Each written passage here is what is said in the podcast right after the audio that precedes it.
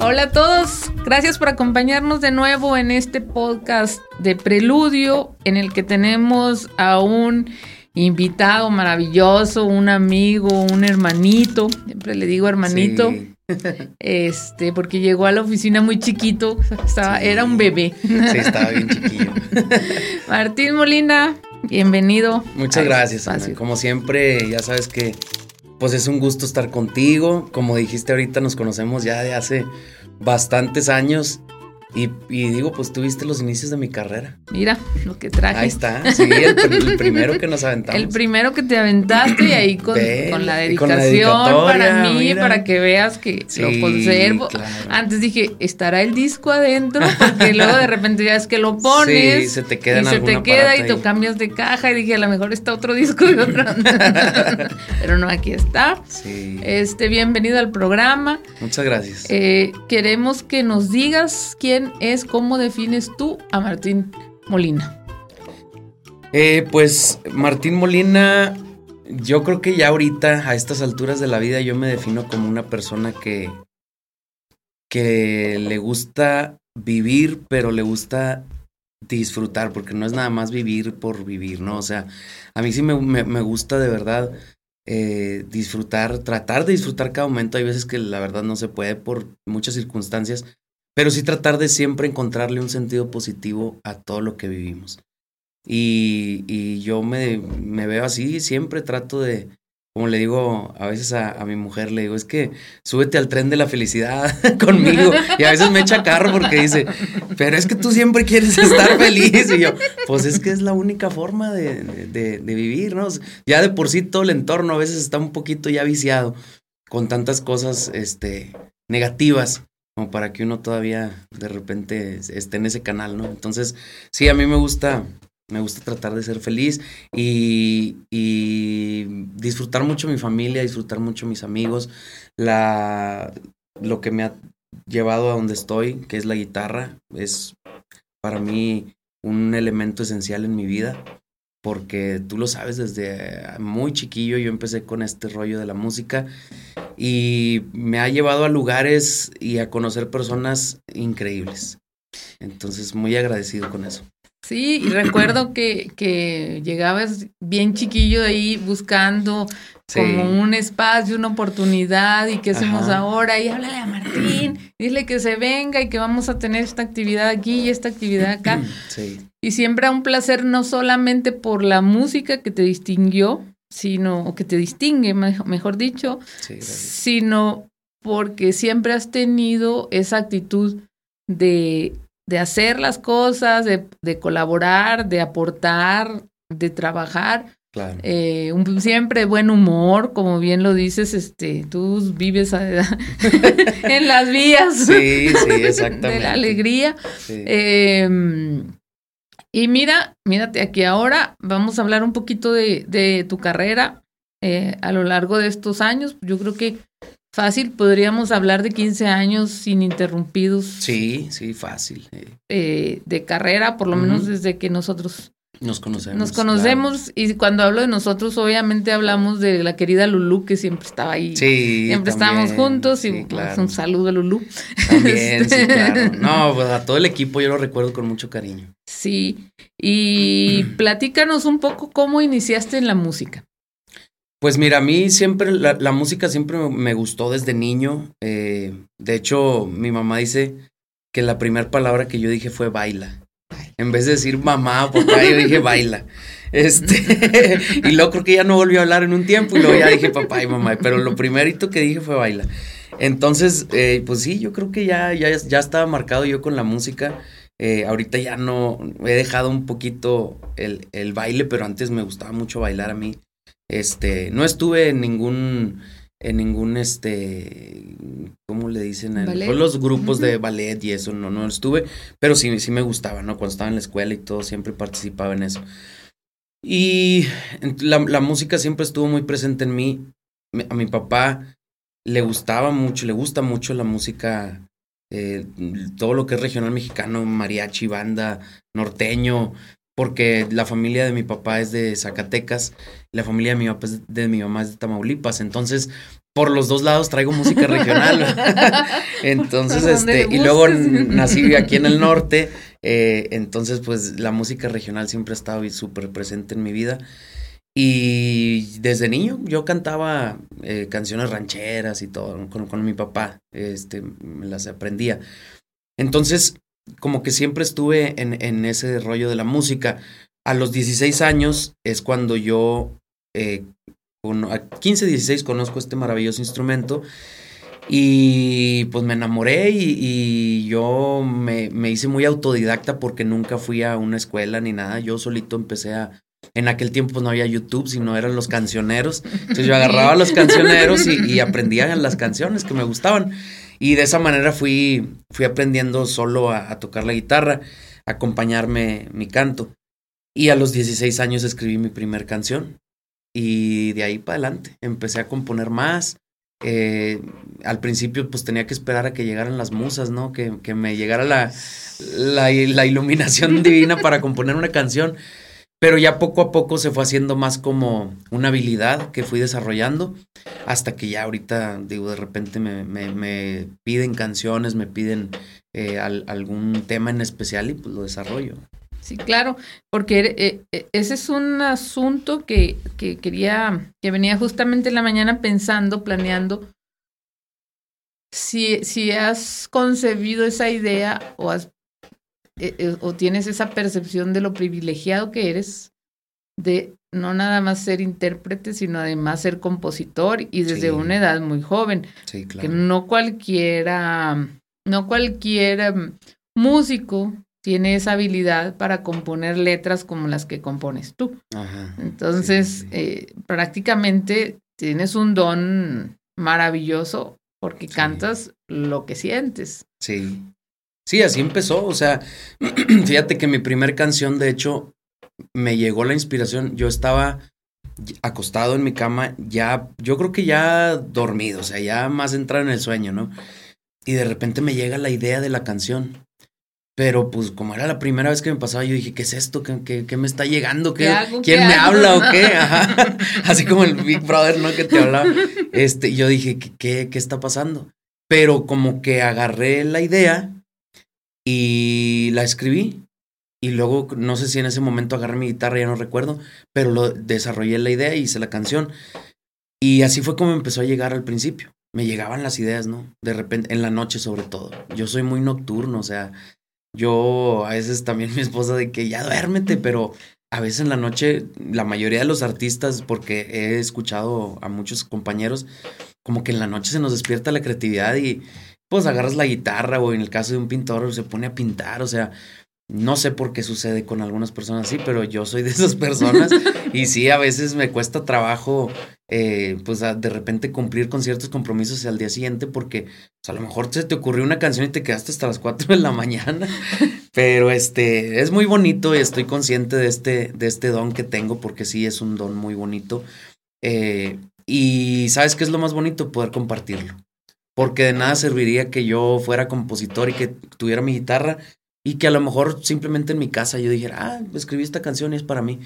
No, lo, bonito es que lo, lo, comparto y a la fecha hay canciones mías que han sido eh, vals de boda, que han sido eh, usadas para entregar un anillo de compromiso y eso es bien padre, o sea, muy, muy bonito porque pues ya deja de ser tu canción, ya pasa a ser de la historia de alguien más y eso pues es algo que no, no, no, es, no se paga con nada. No, sobre todo el nacimiento de una nueva familia, por decirlo así, en este sentido, ¿no? De, de, de una, un vals de boda o, o, una entrega de anillo es el nacimiento de una nueva familia. Y qué padre que tú eras, que tú tengas la oportunidad de estar ahí, música, en, en, en una, un momento tan especial para una persona que va a unirse a otra especialmente eh, con un, con un sueño de formar una familia. Eh, platícanos un poquito sobre tu experiencia eh, con Pepe Aguilar, porque ahí anduviste. Sí, una, experiencia muy, muy agridulce, le digo yo, porque pues a ti te tocó vivirla. Yo les pedí apoyo un chorro a ustedes porque precisamente en ese tiempo pues trabajábamos mucho juntos. Y fue por ahí del 2012, Más o 2011, menos. 2012. Eh, fue un concurso que hizo Pepe eh, en el que lo llamó el Rey del Mariachi. Fue un año, si te acuerdas, más o menos fue como un año en un concurso en, en redes sociales, donde tenías que subir un video y la gente votar por su favorito, ¿no? En- ahí mismo en, en las redes sociales. Y pues me fue muy bien todo ese tiempo. Siempre estuve pasando todas las eliminatorias en primer lugar, en primer lugar, en primer lugar. Siendo que yo no me consideraba un artista ranchero, ni un cantante ranchero. Eh, mm, nunca había portado un traje charro, porque para mí eh, el traje charro es de muchísimo respeto y siempre lo he respetado mucho el traje charro.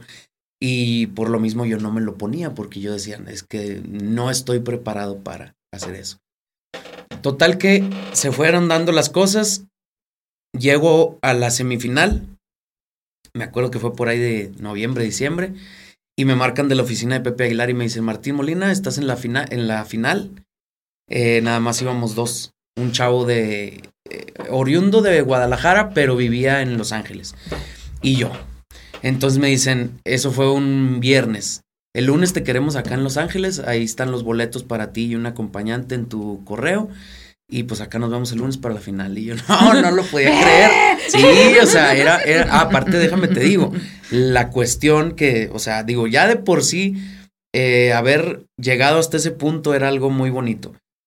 De por sí llegar a ese punto en un concurso que organizaba Pepe Aguilar era algo todavía que estaba más cañón. Y luego, encima, agregar que, que la final era en Los Ángeles, que nos iban a dar mucha promoción y que el premio del concurso era irte de gira con Pepe Aguilar durante un año. Dije, no, yo lo tengo que ganar. Claro. Eso- esa oportunidad es mía. Entonces, pues iba con, con mucha esperanza, eh, mucha ilusión, demasiada ilusión. Tan así que al día siguiente, ah, bueno, me- mm, eso sí me dijeron, en todos tus videos que has subido, yo siempre salí así, ¿no? Vaquero, con mi sombrero, en mi tejana. Y me dijeron, el concurso tiene que, que ser vestido de charro, porque es, el rey del mariachi. Y dije, en la mother, pues no tengo traje charro. Entonces, eh, mi papá, que te digo, es de, de Zacatecas, me dijo, vámonos a Jerez. En Jerez hay muy buenos astres de traje charro. Y tan así que fuimos a dar con uno que le había hecho eh, trajes a. Pepe Ya. y a su familia. Entonces nos dijo, no, hombre, ¿a poco van para allá y vas a concursar? Ahorita te lo tengo. No, fue increíble. O sea, cuando, cuando todo fluye y cuando las oportunidades son para ti, es bien padre porque todo se va dando muy fácil, ¿no? Este, el, el señor dijo, tengo este traje, pruébatelo, porque obviamente no me iba a hacer uno a la De medida un de un día para otro, O sea, no, hombre, en claro. unas horas. Porque yo ese mismo día, al día siguiente me regresaba ya para acá para estar listo para irme a Los Ángeles. Total que en tres horas el, el- señor ya me había arreglado el traje. Me quedó muy bien. Eh, por cierto, eh, me lo apadrinó un muy amigo de mi papá que le mando un abrazote, este, porque siempre también ha apoyado mucho mi carrera. Eh, el señor Juan José Quirino Salas. Y él me dijo, te vas a ir, pero chulada, para que vayas a ganar el primer lugar.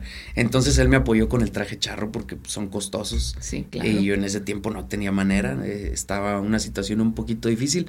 Entonces, eh, pues ya, ahí va Martín con su traje charro. Y nos fuimos a Los Ángeles. Eh, para esto mi papá no me pudo acompañar porque tenía vencida la visa. Entonces se fue mi hermana conmigo, que, que mi, mi hermana menor, pues estaba chiquilla y ahí vamos los dos, ¿no? Y la verdad es que por parte de la gente de Pepe Aguilar nos recibieron siempre muy bien. Recuerdo que eh, me fue a recibir eh, el chofer de Pepe Aguilar y creo que andaba Leonardo o Leonardo se subió después, algo así. Y ya nos fueron a dejar al hotel. Fue muy rápido todo en ese, ese mismo día que yo llegué, que no había dormido nada. Fue, eh, nos vemos ahorita a las 5 para ir al estudio y grabar una canción. Y yo sin dormir nada, mi garganta estaba así que no, no, no podía casi ni hablar. Pero yo creo que fueron, fue, era más la ilusión y las ganas de hacer algo bien fregón, que yo no sé de dónde saqué la voz, pero me salió. Inclusive Pepe decía, oye, qué bárbaro. Él, estábamos en el estudio y él me decía qué voces hacer. Él, él, él estaba como, como, como un coach, haz de cuenta, diciéndome qué, eh, qué arreglos hacerle a, a- a la canción. Y me salieron todas las voces que me, que me pidió y me dijo, oye, qué bárbaro, pues estás muy bien. Y no había dormido nada. Entonces digo, no, sí traes talento. Total que eh, de ahí pues siguieron eh, cuestiones ahí de promoción, publicidad en, en Univision y todos los medios de allá de, Estados Unidos que pues tenía Pepe a su disposición porque la verdad ya lo conocían en muchos, lo conocen en muchos lados. Entonces ya después fue la final al día siguiente en, en un lugar que se llama Leonardo's, me acuerdo muy bien. Y fue una experiencia muy padre porque nos acompañó en vivo el mariachi eh, Gamamil, que es uno de los más reconocidos de México. De México, sí. Este, al igual que el mariachi Vargas, yo creo que están ahí más o menos a la par. Eh, entonces, nos acompañó el mariachi Gamamil. Era una canción yo, una canción el otro chavo, una canción yo. Fueron tres canciones cada quien. Después de eso, eh, pues tenían que deliberar el jurado, que entre ellos era Pepe Aguilar, porque era su concurso, pues el señor tenía que decidir quién, a quién iba a irse con él de gira. Estaba eh, eh, Fernando de Santiago, que es un, arreglista, compositor y todo del, género ranchero, maestrazo, que de hecho fue mi coach durante ese tiempo de las eliminatorias. Y estaba, ahorita no recuerdo el nombre, que es el, el, director del Mariachi. Ya. Ellos tres fueron los jurados. Y estaba, digo, todo el público, ¿no? Porque estaba lleno el lugar. Total que, pues desafortunadamente no quedó en primer lugar, quedó en segundo lugar, pero con, un, con una satisfacción bien bonita de haber llegado hasta ahí, sin nunca haber sido cantante ranchero, sin nunca haber portado un traje charro. Todo el mundo me felicitó, lo hice muy bien y todo, pero a lo mejor no tenía las tablas en ese momento. Yo estaba concursando contra un chavo que yo creo que tendría ahorita mi edad, lo que yo tengo, unos 37, 38 años, porque ya andaba pisando los 40, o sea, ya tablas traía el pelado, pero buenas. Él sí se dedicaba al género ranchero, entonces eh, se llevó el primer lugar y él se fue de gira con Pepe y le grabó un disco. Y bueno, a mí me quedó esa satisfacción bien bonita y me abrió muchas puertas. Porque como duró un año el, concurso, mucha gente se enteró de esto, mucha gente de México y de Estados Unidos me apoyaba, aunque no me conocían, me mandaban mensajes muy bonitos. Y eso pues me abrió bastantes puertas, o sea, en muchos lados me conocieron, supieron quién era Martín Molina y a partir de ahí empiezo yo a darme a conocer bastante, pero también, por eso digo que fue una, una experiencia agridulce, sí caí en una depresión un poquito fuerte porque la ilusión de ganar el primer lugar había sido mucha y estuviste así como que a un pelito de lograrlo, no lo logras y te deprimes bien cañón. Y digo, le ha pasado también a otros amigos que han estado en concursos de la academia, eh, todos los de los de TV Azteca y todo ese rollo. Eh, y sí te pega bien gacho, o sea, sí te deprimes. Y esa depresión a mí me duró un tiempo, ¿no? Porque, digo, a esa edad yo estaba chiquillo y yo decía, pues a lo mejor no soy tan bueno para este rollo. No quedé en primer lugar. Pero pues digo, llegué hasta el segundo, ¿no? Pero en ese, en ese momento yo veía el, lado negativo y decía, pues no, o sea, no, no la hice. A lo mejor es momento de que me dedique a otra cosa, todo el rollo, ¿no? Me te metiste a administración. Sí, sí, empecé a hacer otras cosas que, que pues, no era nada que ver con la música. Nunca lo dejé, pero sí lo abandoné un poquito, sobre todo mi composición, las redes sociales, porque en ese tiempo estaba muy fuerte en redes sociales y lo abandoné tantito porque yo estaba en lo mío, ¿no? Tratando de sanarme, tratando de curar eso. Y me llevó dos años, casi tres. Entonces dejé de hacer discos, dejé de componer. Y sí fue así como que un tiempo muy, muy largo para mí en, la carrera donde pues me abandoné un poquito la música. Sí seguía presentándome a lo mejor en eventos con ustedes y todo, pero ya no estaba haciendo eh, música nueva, cosas que, que hicieran crecer mi carrera. Hasta que después retomo otra vez lo mío y dije, ya, o sea, ponte las pilas, haz lo tuyo, nadie te va a venir a salvar. Dale. Y ya, empecé otra vez. No, pero además el, el, simple, el simple hecho de haber llegado ahí.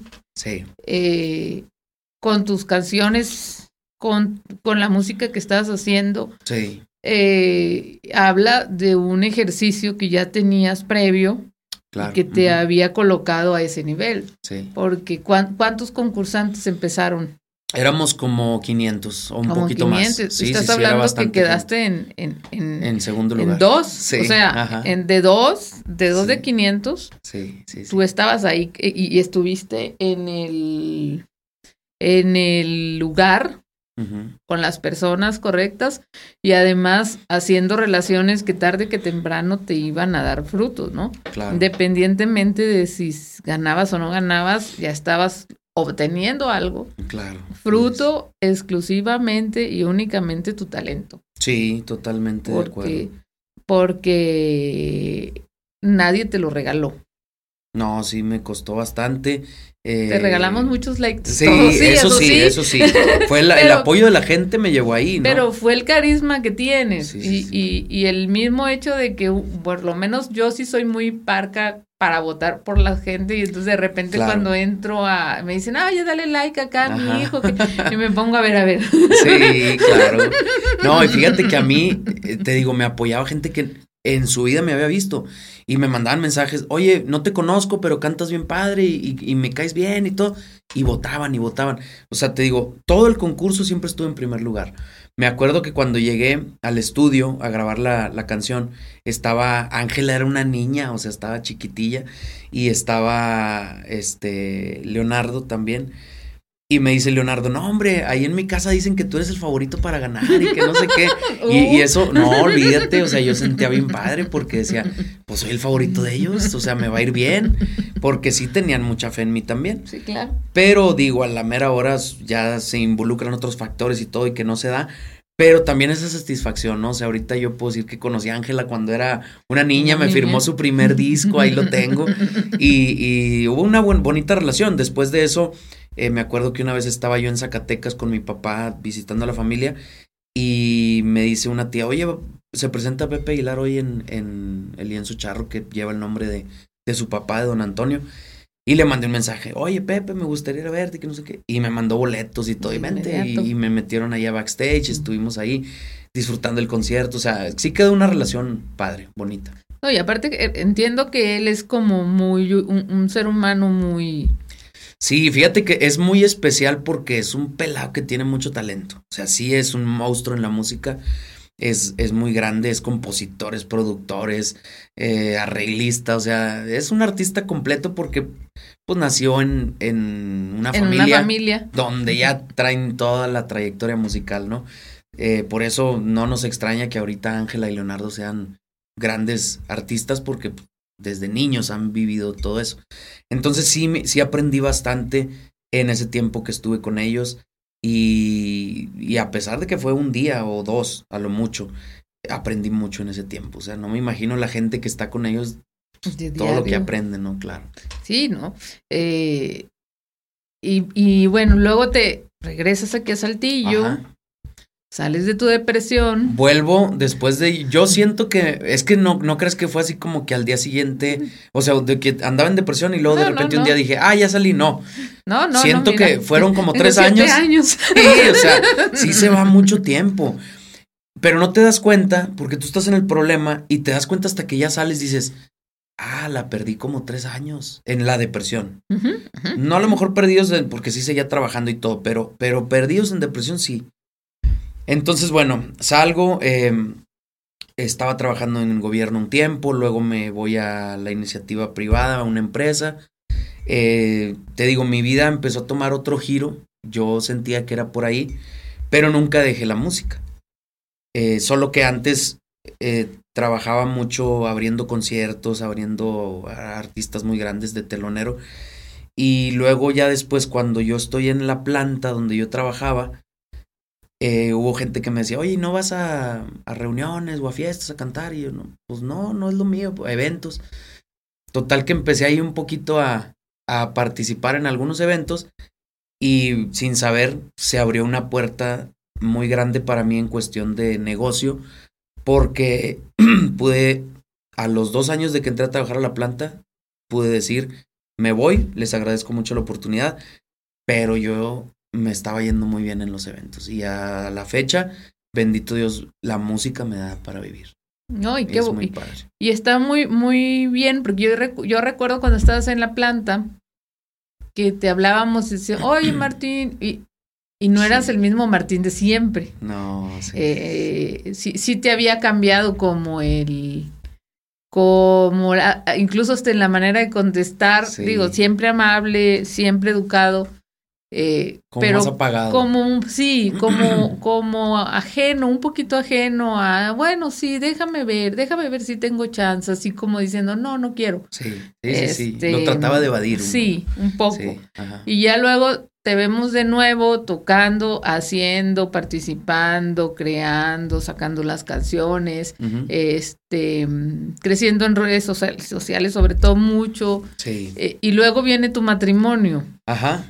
Sí, que también fue algo muy, muy bonito en el sentido de ya encontrar una pareja, pero sobre todo una pareja que acepta lo que hago, porque tú que convives con tantos artistas sabes que ser artista, la vida de un artista es difícil. Sí. De por sí, por los horarios, porque los artistas a veces somos medio complicados en cuestión de carácter, aunque te digo, yo siempre trato de ser feliz, pero sé que soy especial en ese sentido, a veces mi carácter o, o me gusta que se hagan las cosas así y así tiene que ser y, y aprendes a tener que ceder también con la otra persona porque te das cuenta que la otra persona pues, sí, sí se volvió un pilar también para mí muy fuerte porque apoya mucho mi carrera, los horarios de trabajo, hay veces que no, tú lo sabes, ah, fíjate que va a haber una boda de un familiar o va a haber una, lo que sea, evento social de la familia, no puedo ir. Inclusive Navidades y Años Nuevos que uno ni siquiera está.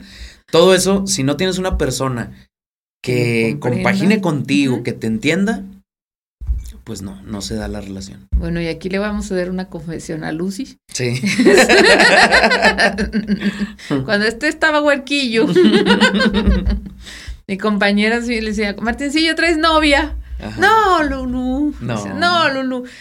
Es que son muy celosas las mujeres. Yo, yo creo que no. Porque luego no les gusta que las fans se acerquen conmigo y me pidan el autógrafo y me den el besito y todo ese rollo, ¿no? Y de repente te vimos formar primero el noviazgo con Lucy, un, un, noviazgo muy bonito. Bueno, sí. uno que te conoce lo disfrutaba viéndote viéndote en las redes sociales cómo se fue dando esa relación, este, la pedida de mano tan especial. Entonces dice que, que, que fregón, la verdad, para mí siempre representó una, una, admiración muy particular hacia ti, el hecho de que pudieras encontrar una persona por tomarte tu tiempo con esta persona eh, formalizar de la manera en que lo hiciste y formar una familia, ¿no? Y verlos juntos, porque además ella también es artista. Sí, sí, sí, ella es fotógrafa. Ella es fotógrafa y lo hace muy bien y, y, también trabaja mucho y entiendo que así como ha sido un pilar para ti y para tu carrera, tú también lo has sido con ella en ese sentido, ¿no? Sí, sí, sí, hemos, hemos podido, te digo, eh, complementarnos muy, muy bien, muy padre, porque a veces hasta como tú dices, yo también voy y le ayudo o en lo que yo puedo, eh, de repente le, doy soporte. Y fíjate que fue un, fue un noviazgo muy padre porque, como tú dices, yo no quería tener novia antes. y a lo mejor sí, digo, sí tuve, sí fui ahí medio mujeriego un tiempo. No me gustaba mucho el compromiso. De hecho, ya ¿Te acuerdas de Karen que también de repente Karen me decía, es que no te vemos como que formal con alguien y yo, no, pues no, no me interesaba. Que sí te gustan las mujeres. Oye, no, pero de veras, o sea, sí mucha gente me decía como que tú no te vas a casar. Y yo en un tiempo lo llegué a pensar, o sea, dije, se me hace que el matrimonio no es para mí porque, pues no, o sea, yo me siento muy bien estando solo, teniendo a lo mejor de repente una pareja, otra, lo que sea. Pero no veía yo a alguien, no me veía con alguien ya en serio, ¿no? para sentar cabeza. Total que la historia con Lucy es muy bonita porque yo no, no me acordaba.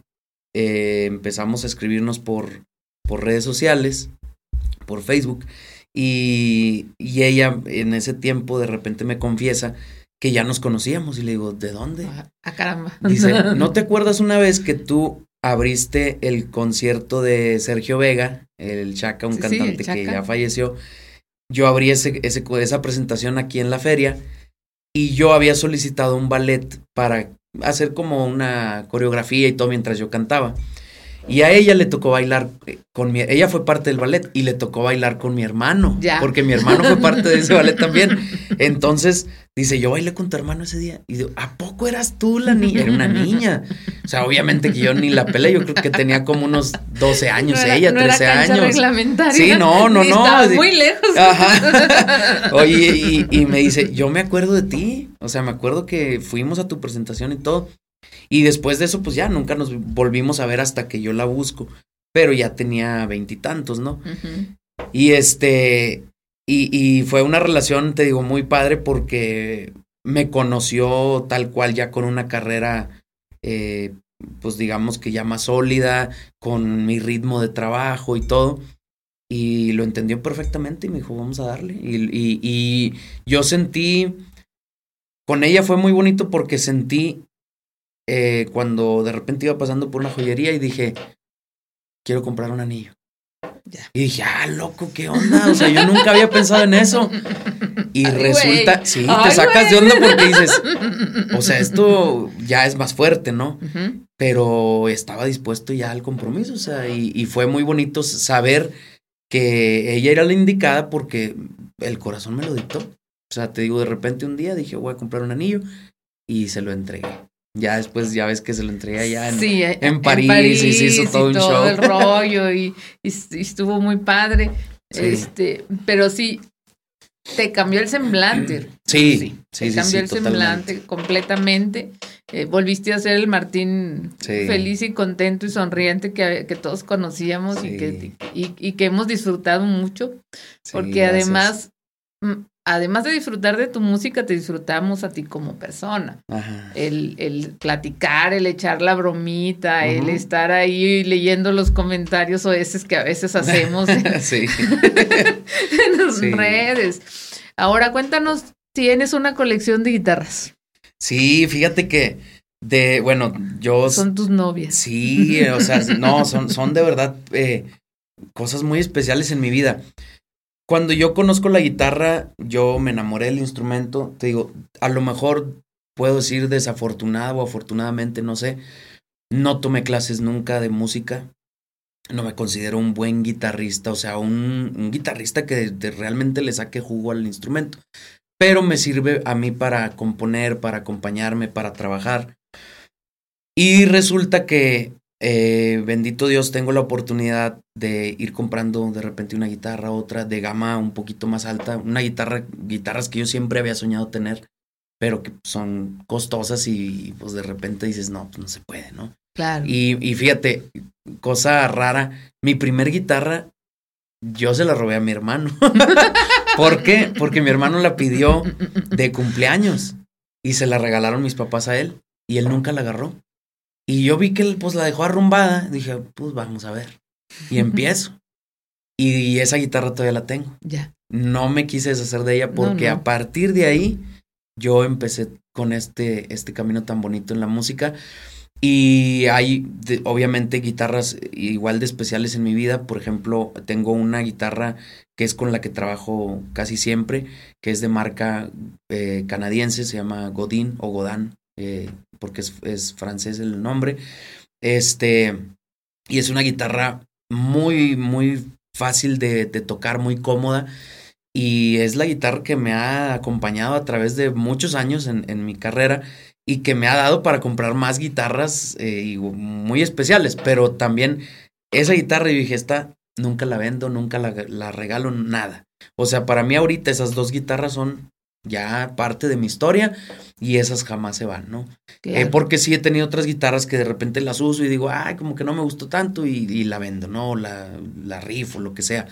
Este, pero sí tengo una colección, eh, ahorita tengo como 11, 11 guitarras. Once guitarras. Y sí me gustan mucho, me gustan mucho eh, mis guitarras, las disfruto bastante. ¿Y tu canción favorita tuya de ti? Híjole, ahí sí está bien cañón. Mira, sí hay. Sí hay, por ejemplo, una canción que yo escribí ya hace tiempo que me ha abierto muchas puertas, que ha sido, como te digo ahorita, vals de boda, eh, entrega de anillo, o se la, de- se la dedicaron para declarársele y que fuera su novia, su novio. Eh, se llama Mi corazón tiene dueña. es una canción sí, que, sí. que, que yo escribí ya hace bastantito tiempo y que no imaginé los corazones que iba a llegar a tocar. A lo mejor no ha llegado al punto que yo quisiera que llegara, porque a mí me gustaría que la conociera todo el mundo. Pero yo creo que con las historias que tiene hasta ahorita esa canción, estoy, me doy por bien servido, ¿no? Eh, es una canción que, te digo, me ha abierto muchas puertas, me ha llevado a lugares muy bonitos porque he ido a tocar a las bodas esa canción. Y esa es una de mis favoritas. Hay otra canción que también escribí que se llama Me Voy y que precisamente fue en esos tiempos de la depresión que, que escribí ese tema y habla de enfocado más como que a un amor, pero en realidad yo eh, eh, le puse la etiqueta de amor a la vida. O sea, al momento, más bien al momento que yo estaba viviendo en, ese tiempo, ¿no? O sea, yo, yo dije, me voy, me voy de aquí, no quiero estar viviendo así. Me voy a disfrutar, le voy a regalar una sonrisa al pasado, a lo que dejo. Eh, a partir de ahora voy a dedicarme a, cumplir mis metas y todo. Y vamos a volver en un tiempo a ver cómo, cómo estamos en comparación de cómo estoy ahorita. Y es muy bonita esa canción. No la he grabado eh, ya profesionalmente, solamente está la maqueta. Pero sí espero yo ya poder en este año grabar ese tema, que es también de mis favoritos. Este, híjole, pues eh, el vals que le compuse a mi hermano, por ejemplo, en su boda, que él me escribió algunas ideas y desarrollé el tema. También es una canción muy especial. Y digo, bastantes que se han ido sumando, ¿no? Pero sí, yo creo que esas son de las principales. Yo creo que sí. digamos que si los clasificaras por discos, ¿cuántos discos tendrías? Pues, Digo, porque yo sé que de vez en cuando sale un sencillo y, forma solo. Fíjate que de, después de varios discos como este que, que hice de, de igual de afortunado, ya no, como a, través del tiempo y de, estos años, la música, la industria de la música ha estado cambiando bastante, sobre todo con las redes sociales, un tiempo con la piratería, ahora con las, con las plataformas digitales donde subes tu música y todo. Entonces, como que ya no es tan común Decir, hacer un disco. No puedo decir, tengo cinco discos. Sí, mejor es eh, ir aventando sencillos, ¿no? Porque ahorita está súper cambiante eh, tú lo ves, los artistas es, sacan una canción hoy y a, la semana ya te están sacando otra y otra. Entonces se vuelve a lo mejor también un poco desechable el arte, porque luego hay veces que he escuchado, sobre todo los chavos, ¿no? Que de repente este, una canción de las de Maluma lo que sea. Ah, esa ya es viejita y es de hace un año o algo. Y se dices, no manches, imagínate las de realmente de los años, no sé, setentas, ochentas, que dicen, no, pues esos ya son reliquias, ¿verdad? No, no, esas ya tienen, como, como ya son reinterpretadas por gente nueva, dicen, ah, esa la canta fulano. Ah, sí, no. sí, claro, ya se olvidaron tanto del intérprete que lo hizo famosa como del compositor. El compositor, no, no, pues no ya a veces ni figura. Sí, sí pasa todo eso. Entonces te digo, ahorita no me he estado enfocando tanto en sacar un disco porque aparte es más costoso, pero sí en, en tratar de estar sacando sencillos más seguido. Sí, sí. Y hacer video y todo el rollo. Claro. Y a ver, interprétanos, aprovechando que trajiste la compañera. Sí. A una, de, tus novias, a una, de tus novias. Esta, esta me gusta mucho porque es una, una guitarra eh, chiquita. Si te fijas el tamaño, pues muy, muy compacto y muy cómoda. Eh, tiene cuerdas de metal y me gusta mucho su sonido y su, su tamaño. Yo creo que son las únicas novias que te permite Lucy. Sí, no, y no creas, ¿sabes? Como que me dice, oye, ya son bastantitas, ¿no? Pero fíjate que ayer precisamente conocí a un chavo que le mando saludos a, al buen Gerardo de allá de Monterrey. Él se dedica, es laudero, se dedica a arreglar instrumentos de cuerda. Y me dice, ¿cuántas guitarras tienes? Y pues yo muy acá, muy fregón, no, 11. Me dice, ah, fíjate que yo, yo he tenido como 30. Y yo, no, compadre me dejó, sí, no, me dejó muy lejos. Este, pero sí, sí me, me gusta mucho y... Si vas a tener que abrir como que tu, tu bodega de, de, de, para que Lucy no te la saque de la casa. Sí, no, ya, ya, ya, hice un cuarto ahí, mi estudiecito para, para poder tener mis guitarras, porque sí, sí se complica ahí de repente el, espacio. Hace, te platicaba con el profe Lalo Figueroa. Ajá. Ya te mando muchos saludos, por cierto. Sí, muy buena gente, el profe sí, dice que, que en algún momento en su casa llegó alguien y dijo, ¿usted es músico? Sí. aquí está. Este, ¿sabe qué? Se murió mi abuelita. Y le digo, me dejó tres cajas de partituras antiguas. y yo, pues, bien emocionado, le gusta mucho la investigación musical. Dice, pero al mismo tiempo las tomé y dije, ahorita Lulu, también su esposa, bueno, su esposa se llama Lulu, Dice, ahorita Lulu me va a sacar de patitos en la calle. Con todo, Tú y tus partituras, vámonos. no, es que sí, sí Así te va a sacar Lucy también. Sí, sí, no, te digo. Sí les tengo que ir haciendo espacio porque, no, pues sí, sí ocupan mucho las guitarras. Pero bueno, vamos a, a cantar un pedacito de la de Mi Corazón Tiene Dueña para que eh, la gente la escuche y que nos ayuden a, seguir promocionando el tema. Pues.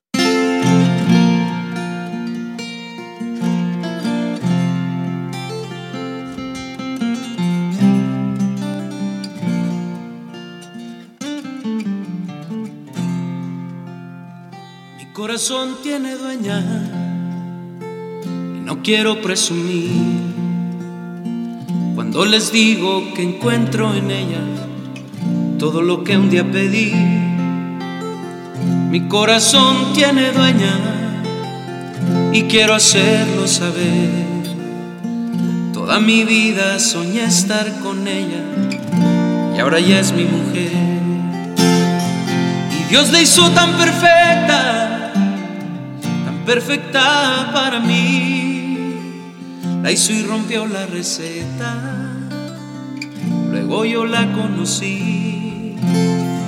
Dios la creó tan hermosa y con un gran corazón puso en su boca una rosa y en mi boca esta canción. Y apareció en mi camino cuando debió aparecer. No es coincidencia, es destino ahora sea mi mujer. Y voy a amarla por siempre, solo seremos los dos, de enero y hasta diciembre, los años que quiera Dios, de enero y hasta diciembre. los siglos que nos dé Dios.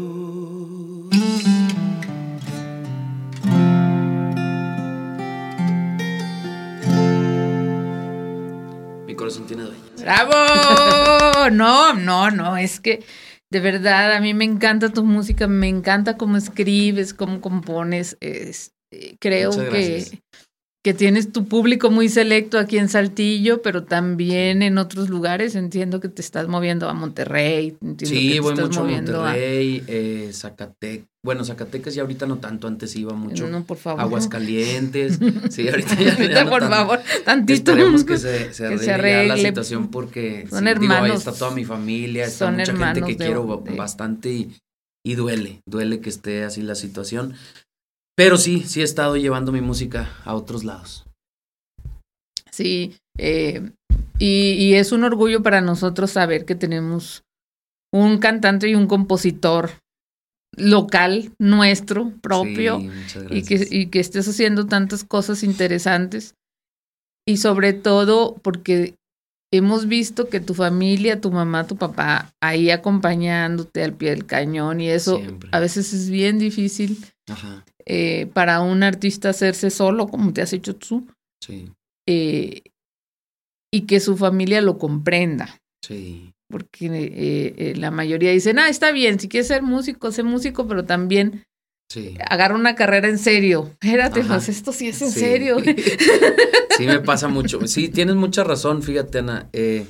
yo creo que también mi éxito es, es gracias a que mis papás, desde que yo les dije que me quería dedicar a, que quería eh, cantar, que quería tocar la guitarra, eh, siempre me apoyaron porque tengo amigos que a lo mejor siento yo que están un poquito frustrados porque dicen es que yo quise ser cantante, quise ser músico y en mi casa me cerraron las puertas. mi papá me dijo, si te quieres dedicar a eso, aquí no. Y en, en mi caso fue diferente, a mí sí me apoyaron los dos bastante, bastante. Este, sí, sí recuerdo porque yo andaba queriendo dejar la, la carrera porque ya había terminado la preparatoria para dedicarme de lleno a la música y mi papá me dijo, no, Dijo, no porque no me guste, o sea, inclusive si quieres, métete a la escuela de música. Pero yo en ese tiempo vi así como que, híjole, son bastantes años y yo ya quiero. est-". No me metí a la escuela de música. Pero me dijo mi papá, bueno, entonces otra carrera, pero quiero que termines una carrera, lo que tú quieras.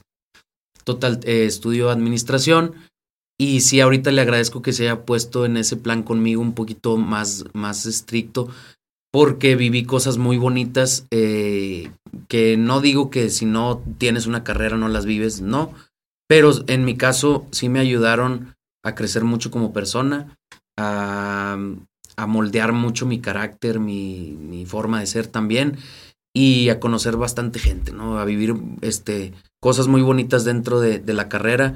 Me tocó ser también representante de mi carrera, presidente de- del consejo estudiantil de todo el TEC Saltillo.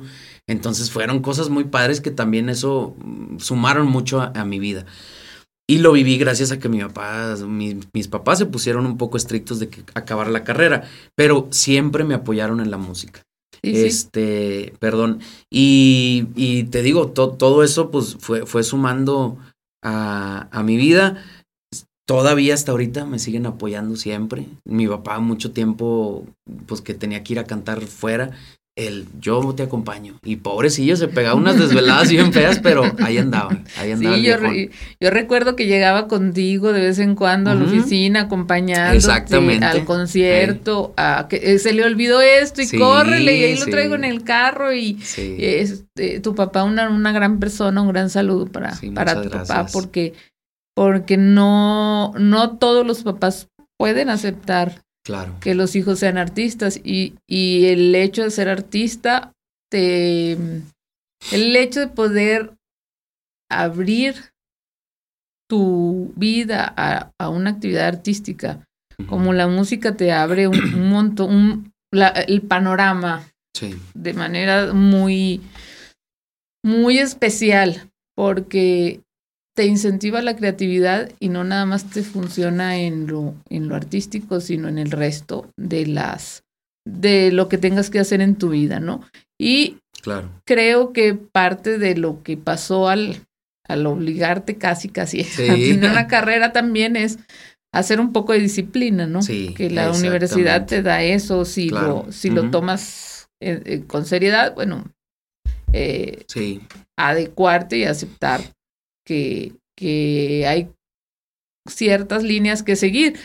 Claro. Y supongo que esto también terminó ayudándote en cómo administrarte, Sí, todo. Sí, cómo todo, todo, administrar tu, vida económica, tu vida, eh, eh, como bien decías, o sea, representarte a ti mismo Sí, exactamente. este, y a cuidar tus finanzas y, saber cómo llevarlas, ¿no? Porque a Sí. veces, eh, ah, y tú lo sabes, ha pasado con muchos artistas, grandes artistas del, del medio, Sí, que no tienen ni la más remota idea, ellos cantan porque les gusta o hacen arte porque les gusta y, y la administración se la dejan a, a un a tercero y, y muchas de esas personas no, no han sido tan leales y tan fieles como, sí. como uno podría esperar. Y bueno, e- esto de alguna manera enriqueció tu experiencia y esa Claro. experiencia la vuelves a manifestar de nuevo en tu música. Porque- Sí, exacto. Sí, sí, eh, te digo, todo, todo ha ido sumando. Eh, la carrera me ayudó bastante, como dices, a cuidar, a saberme administrar.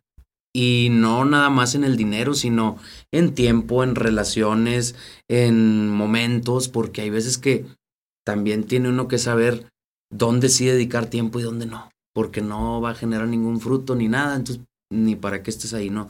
Entonces, eh, sí, también en cuestión de ya de eh, mi vida personal económica, sí me ayudó bastante porque sé, como tú comentabas, de mucha gente que le va muy bien y no se saben administrar y de repente pues ya están otra vez empezando de cero, ¿no? Y yo gracias a Dios he llevado mi carrera siempre para arriba, para arriba, para arriba y esperemos que así siga siempre. Y así lo seguirá seguramente. Eh, ¿Cómo te fue con la pandemia? Platícanos. Híjole, fue un momento bien canijo en mi vida. Uh. Estuvo eh, bien y mal. ¿Por qué? Bien y mal, porque yo ya traía como tres o cuatro años de estar trabajando bastante, bastante. eh, mucho aquí en Saltillo, en Monterrey, en todos lados. Y eh, llegué a forzar mucho mi garganta. Que sucede que en la pandemia eh, yo empiezo a perder mi voz.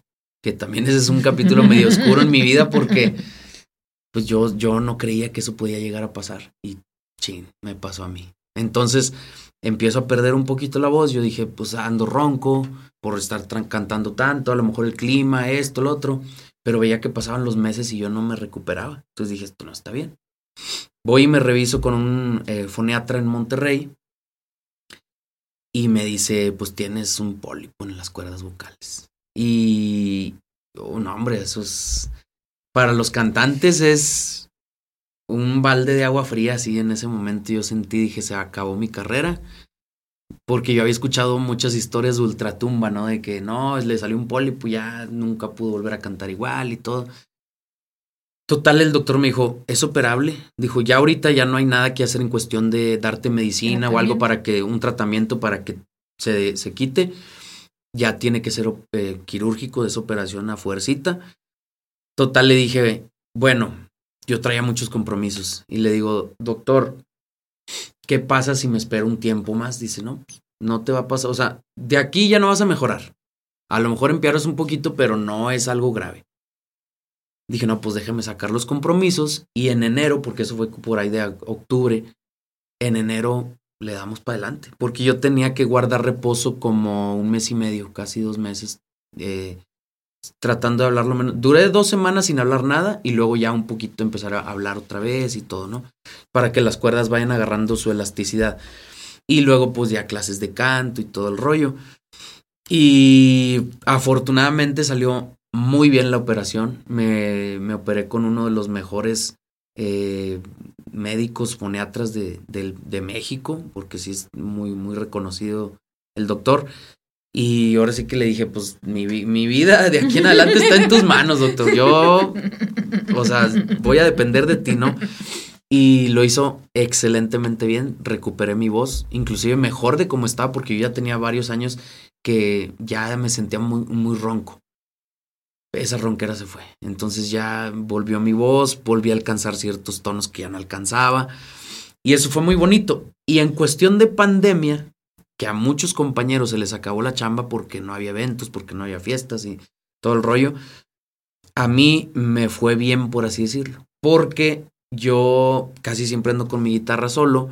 Entonces, obviamente mis costos son más más, modestos. más, más modestos, no es lo mismo que un grupo de 15, 20 personas o de 10, este, ya cobran bastante y, no, no, es, no, es lo mismo. Eh, yo podía ir a presentaciones muy chiquitas y como la gente quería seguir teniendo fiestas, pero ya sin llamar tanto la atención porque no se podía o, o porque no había el presupuesto, pues decían, me llegó a tocar que me hablara gente y me, oye, voy a cenar con mi esposa en mi casa, queremos música en vivo. Híjole, yo decía, no, hombre, o sea, eso a mí me salvó, me salvó toda la pandemia, porque yo me aventé de varios eventos de ese tipo, ¿no? O sea, que eran una pareja y yo les cantaba en su casa. Ahí cantando. Tú solo, sin convivir Dos, tres horitas. Ni con nadie. sin convivir con, nadie. Ni Exacto. No, y, y, siempre fui muy responsable. Primero que nada por mí, porque yo acababa de salir de una cirugía y no podía darme el lujo de enfermarme porque sí era muy delicado lo que yo traía. Entonces yo le decía, mira, sí voy, pero, por ejemplo, si ustedes van a estar ahí, yo siempre estaba al menos a 5 o 7 metros de las personas. Y siempre guardé la distancia. Y gracias a Dios nunca tuve problemas hasta, sí, sí, todos nos contagiamos. Yo llegué a contagiarme, pero como hasta el, como al año y medio. Ya después cuando, cuando, fue otra variante, esa fue la que me pegó a mí. Y que ya teníamos casi todos vacunas. Ándale, sí, yo ya estaba vacunado y fue... Sí, a mí me pegó yo creo que dos, tres días y ya, salí adelante. Pero sí, sí me fue muy bien porque no dejé de trabajar, no dejé de trabajar en, en eventos pequeños. Sí, no. Pues, y, ¿Y creaste en ese tiempo? Sí, hice algunas canciones, no como yo hubiera querido porque también no creas, y si andaba, no, y si andaba chambeando, pero no creas, si andaba agüitado también, porque, porque yo en ese tiempo acaba de sacar un homenaje que hicimos a Joan Sebastián, no, lo tuvimos oportunidad de presentarlo, Y despuésito de eso se vino la pandemia y ya se nos frenó todo. Y íbamos muy bien, o sea, ya nos estaban queriendo comprar el show en Estados Unidos, aquí en varias partes de México, y se nos fue para abajo el proyecto. Tan así que Lalo García, que le mandamos un, un abrazote a, mi carnalito, fue el director de, de, ese proyecto musical, el director musical. Eh, se tuvo que ir a Cancún porque pues aquí ya no había, no había chamba y, y, y él encontró oportunidades mejores en, en Cancún y dijo, pues yo me voy. Entonces empezó a desgranar la mazorca y pues ya dijimos, no, pues, y, y, ahorita lo estamos tratando de retomar con otros buenos compañeros, eh, pero a lo mejor ya algo un poco más chiquito para que sea más costeable y, y, que podamos llevarlo a muchos lados, ¿no? Y empezar a hacer ruido otra vez y luego ya así de repente nos da la oportunidad pues traer los 15 músicos que éramos en escena esa, vez. Claro, sí, porque que el homenaje a, a Joan Sebastián ha sido también una de las de las oportunidades que has tenido con las que más has sido escuchado, ¿no? Sí, sí, sí, sí, bastante. Este, la música que haces de él, el tributo que le has rendido a lo largo de, de tu carrera, ha sido así como casi, casi decir, aquí tenemos a nuestro Joan. Nuestro Joan, sí, mucha, mucha gente me dice. el caballo! Nuestro Joan de Coahuila, porque sí. sí, sí, a mí yo crecí con la música de Joan Sebastián porque a mi mamá le gustaba bastante. Le gustaba mucho la música de él y me la ponía mucho. Entonces yo empecé a, sobre todo las letras, Ana, yo decía, este pelado compone bien bonito. Y entonces yo empecé a agarrar muchas ideas de él y fue también como, como una, eh, digamos que una escuela para mí en cuestión de composición yo buscaba ese estilo de, de, composición y empecé a hacer mis canciones con el estilo de Joan Sebastián. Ya después poco a poco fui modificando y tratando de, tener mi propio estilo, pero sí la música de Joan Sebastián fue también lo que me impulsó mucho a, querer estar en, en, esto de la música. Bueno, este, nos vamos a despedir, pero cántanos algo para irnos. Claro, pues vamos a cantar la de Me Voy. ándale, y nos vamos. Este, nos despedimos y, te dejamos tocando. Sí. Este, para disfrutar tu voz y tenerte pronto de nuevo aquí con nosotros en otra entrevista para saber cómo, qué, está pasando sí. en, en, tu carrera. Seguramente vendrán muchos proyectos nuevos, siempre estás haciendo cosas, cosas nuevas, siempre estás creando y siempre estás haciendo esta empatía con otros artistas de la localidad y, y, logrando esta sinergia para, para crecer. Y, y, eso es una de las cosas que más fortalece a la comunidad artística en sí. Claro. Eh, gracias a todos por escucharnos. Muchas, muchas gracias. Gracias a ti y a tu, y a tu audiencia y a tu equipo, porque ya, ya los conocí ahorita y qué padre. El proyecto está muy, muy padre. Sé que les va a ir muy bien. Viene mucho, mucho éxito para ustedes, pero sobre todo la oportunidad que nos dan a los artistas de tener un espacio donde compartir nuestro talento. Esa es, esa es la idea y tenerte a ti aquí hoy es un privilegio. Muchas gracias. Nos vamos con Me Vámonos con esto que dice. Hoy me desperté con un fuerte dolor en el pecho. Me di cuenta que es producto de este mal que me has hecho. Luego salió el sol y puso una sonrisa en mi cara. Tomé una decisión, una maleta y esta guitarra. Y me voy porque sé que nadie vale más que yo volveré para ver cómo la vida te trató. Tal vez a ti te suene un poquito egoísta, pero tengo otras prioridades en mi lista y la verdad las voy a cumplir. Me voy a caminar sobre la arena mientras la besa el mar, que quiero disfrutar darle rienda suelta a mi libertad. Le voy a regalar sonrisa lo que dejo atrás. Me voy a demostrar que para ser feliz, para ser feliz, no me hace falta nadie más. Solo yo, solo yo, nadie más. Solo yo solo yo. Y me voy porque sé que nadie vale más que yo. Volveré para ver cómo la vida te trató.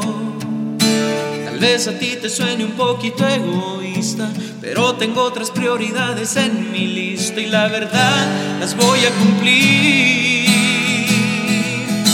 Me voy a caminar sobre la arena mientras la besa el mar. Disfrutar, darle rienda suelta a mi libertad. Me voy a regalar una sonrisa lo que dejo atrás. Me voy a demostrar que para ser feliz, para ser feliz, no me hace falta nadie más. Solo yo, solo yo, nadie más. Solo yo, solo yo, nadie más. Muchas gracias. Gracias, gracias.